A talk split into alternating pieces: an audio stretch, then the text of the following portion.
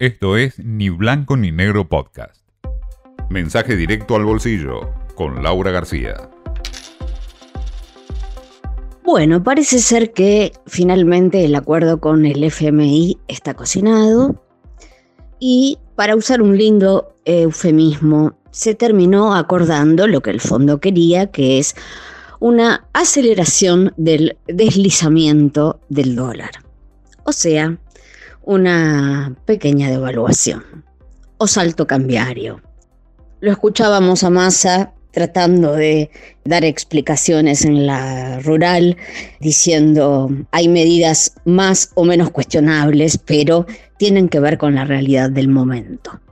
Como diciendo, ¿qué vamos a hacer? Es la Argentina que nos toca y necesitamos reforzar las reservas, señores. Eh, tuvimos que ceder. En la práctica, lo que pasó como principal impacto o reacción fue que voló el blue, que ya venía, ¿no? Ganando impulso. Hoy se fue ya a 550. Y bueno, eh, lo que pasa es que en el tablero de dólares de la Argentina hubo un encarecimiento general. Hay que agarrar un papelito y anotarse los nuevos precios de los dólares, porque, bueno, eh, en líneas generales el dólar ahorro es más caro, el dólar tarjeta es más caro, el dólar turista es más caro, el dólar para importar es más caro, tanto si se trata de bienes como de servicios, y en el caso de el dólar mm, o el tipo de cambio para exportar, para el agro y las economías eh, regionales, bueno, también es más caro, pero en este caso es para bien, ¿no? Les van a pagar un poco más, un dólar un poco más atractivo para estimular la liquidación, ¿no? De divisas para que el Banco Central pueda comprar. Si quieren podemos repasar un poco. El dólar ahorro, que igual a esta altura eran muy pocos, los que podían comprar porque hay muchos que tienen vedado ya el acceso al dólar ahorro y además se pueden comprar solo 200 dólares. Pero bueno, los que pueden comprar tenían una retención doble.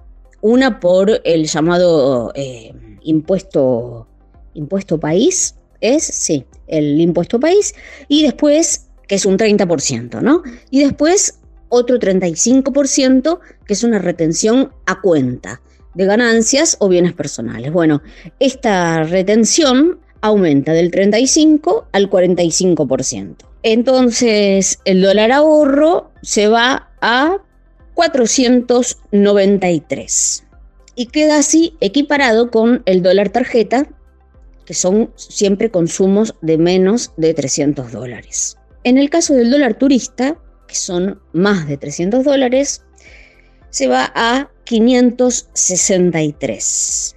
Aumenta también la importación, el dólar para importar, que ahora va, a tener que mm, también pagar eh, impuestos.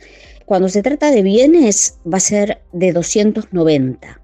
Antes recordemos, eh, los importadores podían acceder al dólar oficial, o sea, al dólar mayorista, eh, de 270. Bueno, ahora si son bienes 290 y si son servicios 3.38. Sí. Y este dólar más atractivo que les comentaba para el agro y las economías regionales va a ser de 3.40.